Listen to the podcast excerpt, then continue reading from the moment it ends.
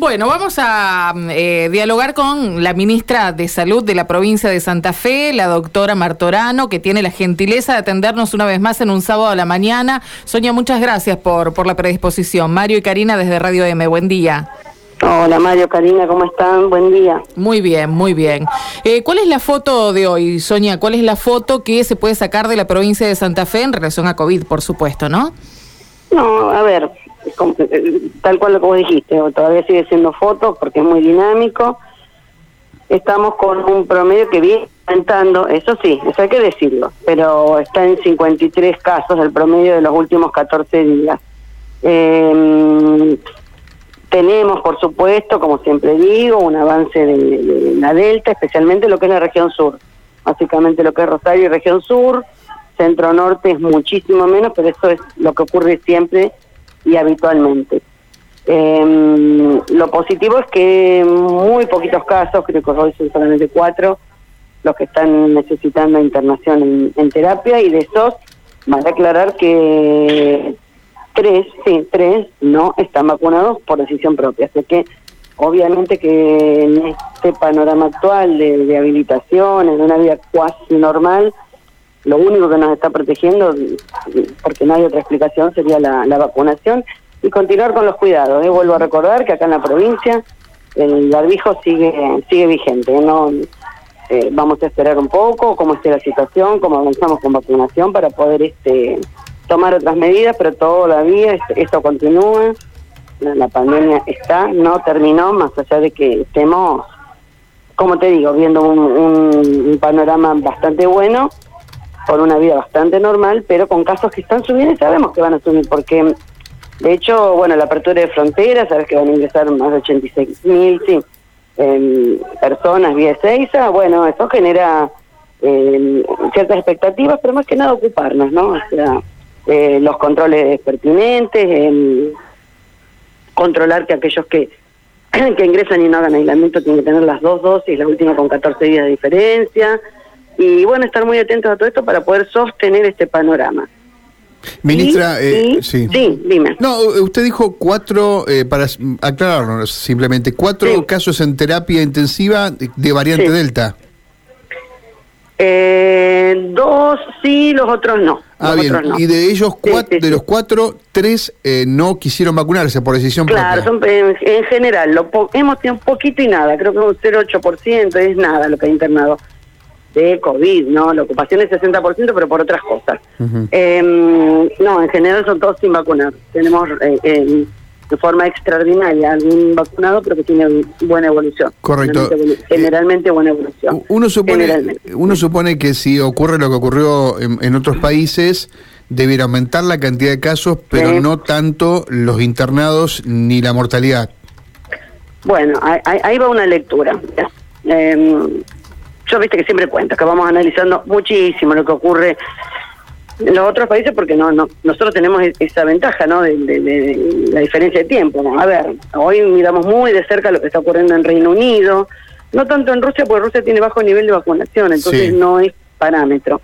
Pero Reino Unido ahora está mejorando un poquito pero en muchos casos muchísima ocupación del sistema mm, sanitario un gran pedido de los médicos de volver a restricciones cosa que vos sabés que es muy difícil de hecho es muy muy muy complejo eso entonces, este, analizando cuál es la diferencia, pues están vacunados, con un buen nivel, con una buena vacuna, con las dos dosis. Bueno, uno de los temas es que ellos ahora vieron y empezaron ahora para paliar esto con terceras dosis. Y otro tema es que no vacunaron a los menores, ellos vacunaron por encima de 15 años.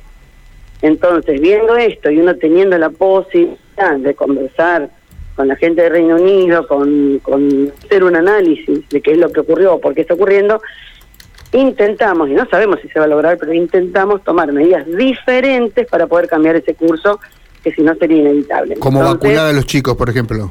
Como vacunar a los chicos, que llamamos nuestra provincia una de las que mejor va, 75 en 12 a 17, 75%. Y ya estamos en el 60% de 3 a 11. Pero el otro tema interesante es que nosotros ya empezamos hace más de una semana, bueno, ustedes van a empezar ahora, pero nosotros hace más de una semana que ya estamos vacunando terceras dosis. Entonces, esto este, puede marcar una diferencia. Tercera la estamos poniendo en los grupos que consideramos hoy más vulnerables, que son inmunodeprimidos y más 50 con Sinopharm. Y ya en muy breve, creemos que en noviembre, comenzaremos con el refuerzo en personal de salud para ir para ir progresando. eh, doctora, ¿cuántos de los casos eh, confirmados son de niños? Mm, en niños lo que tenemos es, generalmente es eh, algún positivo que se mm, que se hizo en el contexto de, una enfermedad que están cursando, pero no porque tengan una sintomatología grave ni que preocupe. Pero sí los casos que ahora vamos a empezar a informar por edades los casos que estamos teniendo mayoritariamente es en más jóvenes, es más jóvenes. Claro. No en las edades este, más 50 no es donde estamos viendo algún caso aislado que generalmente un hijo le contagió y demás. Claro, me ha eh, llamado la atención porque me ha tocado tomar contacto con esta realidad por un caso conocido de que todavía en las escuelas se esté haciendo el, aislamiento por 14 días ante un contacto estrecho con un docente o con un alumno eh, Muy buena pregunta, te cuento. Ayer ya enviamos el nuevo protocolo a educación, así que entiendo que se estará circularizando y ya, o sea, lo bajamos, supongo que ya hoy lo estamos eh, publicando en nuestra página y ya lo tiene la ministra Cantero, así que se está mm, circularizando, lo cambiamos. ¿eh? ¿Se bajó a eh, cuánto? Claro, lo adecuamos a que a ver si hay un, un caso sospechoso, se, se hace el aislamiento del grupo y se sopa. Si ese, es muy largo el tema, si hay el hisopado ese da positivo, se aísla el grupo 10 días. 10 días solamente, ya no los 14. Claro. Y si ese caso sospechoso este, da negativo de ingreso, bueno, queda aislado y al tercer día, si da positivo, bueno, ahí, ahí, sí se aísla, pero el grupo no, no lo requeriría. Otra cosa interesante es, es parecido a, lo que es en la población general, es que si el grupo de compañeritos que está aislado al séptimo día se hisopan y dan negativos, pueden retornar a la actividad. Claro. O sea que sería entre 7 y 10 días acorde a esto. Claro, yo veía todavía cierta inconsistencia entre esto, que son 14 bueno, largos bueno, fue una, una, discusión, te diría, interesante, pero bueno, desde el, Nación eso se sostenía, este, así que tuvimos que hacer todo un tema de consenso, con educación, con eh, la ministra Cantero que trabajó muy bien conmigo con esta, esta temática, así que bueno, ayer ya pudimos este, cerrarla, digamos, y ya lo estamos bajando epidemiología y bueno, ya lo tiene educación para, para informar, digamos, a todos los grupos. Ministra, eh, hay eh, dos situaciones donde también han tomado eh, resoluciones distintas, ¿no? Viajes de egresados, Pariroche, etcétera. Allí se exige cierto aislamiento cuando retornan los chicos de, las vacaciones. Siete días. Siete días. Son, son medidas donde la provincia tiene ciertos cuidados que, aunque sean diferentes a los nacionales creemos que es la mejor manera de cuidar a nuestra claro, De eh, hecho, ustedes llaman, los eh, últimos que han venido hemos tenido casos positivos.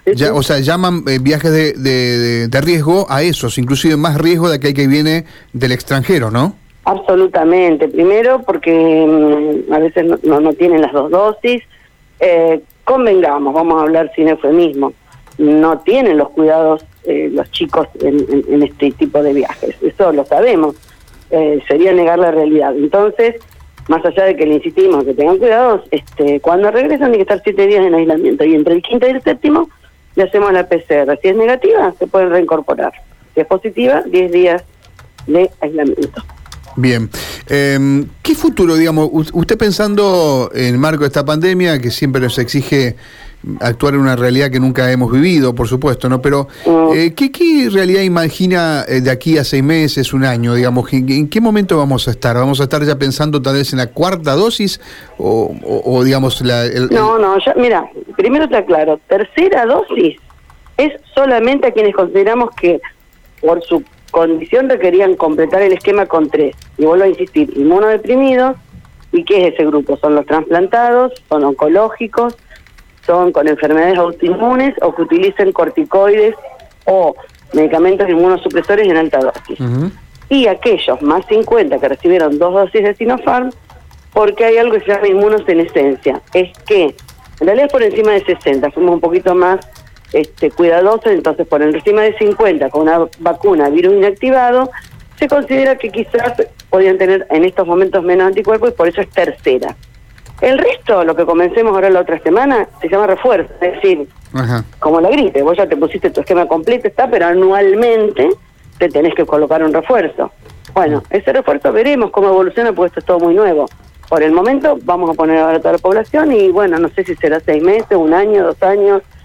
Como mínimo pensamos que seguramente anualmente será y, y, seguramente deberán acomodarse las vacunas en acorde a la cepa, lo que ocurre con, claro, con la gripe. Hoy las que tenemos andan muy, muy bien. pero usted imagina, digamos, que todos los años habrá que colocarse una dosis contra el COVID, como Yo imagino eso, pero, mm, viste, esto es hiper nuevo, así que todo puede cambiar.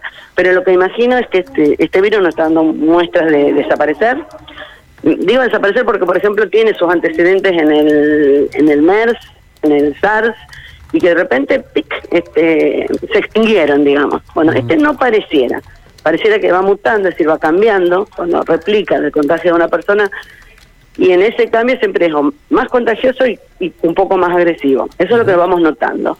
Entonces, si queda como endémico, va a seguir circulando y por eso la vacuna. Pero una de las cosas que estamos haciendo de vacunar a los niños tiene que ver con sacar ese reservorio donde sigue circulando, que es lo que ocurrió en Reino Unido y en otros países. Por eso tienen gente, digamos, eh, como usted dijo, muchos casos y con terapias ya que se van ocupando. Estamos teniendo Sí, sí, sí, hay casos, pero es, mínimo, es ínfimo, la verdad que... No, no, pero yo, me puedo refiero... tener en la cabeza los casos de conocerlos, es No, pero yo me refiero, al muy, muy poquito. me refiero a Reino Unido, porque vacunaron, pero Ah, Reino Unido no, bueno, ojo, eh. No, no, Reino Unido ahora tuvo muchos tuvo muchos casos, tuvo mortalidad y en un momento todas las camas este, en un nivel alto de ocupación, que eso es lo que nos preocupó porque tenía una buena vacunación. Pero Reino Unido no había vacunado a los menores, que es lo que ellos me dicen ahora que es lo que empiezan a hacer, y no habían llegado a poner tercera dosis que la empiezan a poner ahora, entrando al invierno. Y nosotros le ponemos, la empezamos a poner antes de entrar al verano. Entonces, nos estamos adelantando a lo que ocurrió allá. Bien. Eh, ministra, se han eh, liberado los aforos al punto de que ya el, el 100% en las canchas, en los eh, bueno, en distintos eventos cerrados, abiertos. Eh, ¿qué, ¿Qué significa esto? Digo, hay que tener un cuidado extra porque uno lo piensa desde el punto de vista, incluso las propias vacaciones que ahora se vienen, una temporada diciembre con las fiestas y demás. ¿Dónde hay que poner el ojo aquí? Y a mí me preocupa, vos sabés que yo en eso soy bastante cuidadosa, de hecho, por eso en Santa Fe nosotros el barbijo sigue vigente. Eh, a mí me preocupa un poco, pero bueno, es entendible que los casos bajaron, que hay que convivir, que no hay que tener miedo, que estén los aforos al 100%, pero insisto, hay que tener cuidado, todavía más aún en esas reuniones eh, multitudinarias y demás, yo insisto, tengamos cuidado, esto no pasó, esto no terminó, eh, todos los países tuvieron tercera, cuarta ola, digo, seamos muy cuidadosos todavía. En Santa Fe, hoy en Santa Fe, usted dijo cuatro internados en en toda la provincia, ¿no? No, sí, sí, en la provincia, en Santa Fe no hay. En Santa Fe no hay. Santa Fe Capital, acá en Iturraspe, Santa Fe Capital estoy pensando. Sí, sí, sí, tengo una, una sola en Iturraspe viejo, sí, verdad. ¿Que está internado en, terapia? Sí, sí, un solo caso. Ministra, ¿el Ministerio de, Salud de la provincia tiene algún seguimiento? Un caso no vacunado, está claro. No vacunado ah, otro no vacunado. Atente con ese tema, ¿no? Es que hay gente que no se ha vacunado, pero cree, bueno, esos son los casos que... bueno, pero digo, casos no vacunados. Esto pone en evidencia, ¿no? ¿Por qué se insiste tanto con la vacuna? sí, sí, sí, es muy, las vacunas que tenemos son todas muy buenas y seguras. Sí. Le quería preguntar sobre esto, ministra, porque em, está tomando eh, cierto lugar, digo, en la información pública que tiene que ver con los casos de long COVID. Hoy hablamos con otra especialista por, por el tema de salud mental y también le preguntaba, eh, no sé si son muchos, pero uno ve que, que hay algunos y que son muy prolongados. ¿Hay algún registro en la provincia, algún seguimiento de estos casos? De, de sintomatología que viene posterior al COVID. claro, sí, le llaman long COVID, no sé exactamente cuál es la definición. Sí, pero... sí, sí, mm. no tenía ese término, pero sí, es como que síntomas que perduran en el tiempo y otros que aparecen con el tiempo. Eh, insisto, es algo nuevo, no conocemos mucho. Yo te, digo algo sencillo, una enfermedad que produce pérdida del olfato y del gusto en algunos casos quiere decir que tomó eh, vías nerviosas porque son vías nerviosas importantes, la, la, olfatoria y la gustativa, de manera tal que no sabemos, no sabemos qué otras cosas puede producir. Sí sabemos, por ejemplo, que hace pérdida de memoria transitorias, lo que llamamos el blackout, un momento de blanco y volver. este entendemos que con el tiempo van mejorando, pérdida de cabello, hay, hay cosas que van apareciendo. Hemos visto, eh, vemos depresión, o sea, algunos se emitan en salud mental, a largo plazo, ¿eh? A largo plazo. Pero sabemos poco y nada, así que lo ideal es no contagiarse. Sí, claro, por supuesto, evitarlo por todos, por todos Tal los cual, medios. tal cual. Sí, así es. Doctora, gracias por la gentileza de siempre atendernos. ¿eh? Bueno, un cariño grande, Gracias, Mario, Karina, gracias. y bueno, a disposición como siempre. Que pase buen Bueno, fin de semana, bien. gracias. La doctora Martorano, la ministra de Salud de la provincia y algunas definiciones, atenti porque puede haber cambios en las próximas horas. Esto lo dará a conocer seguramente el Ministerio de Educación de la provincia.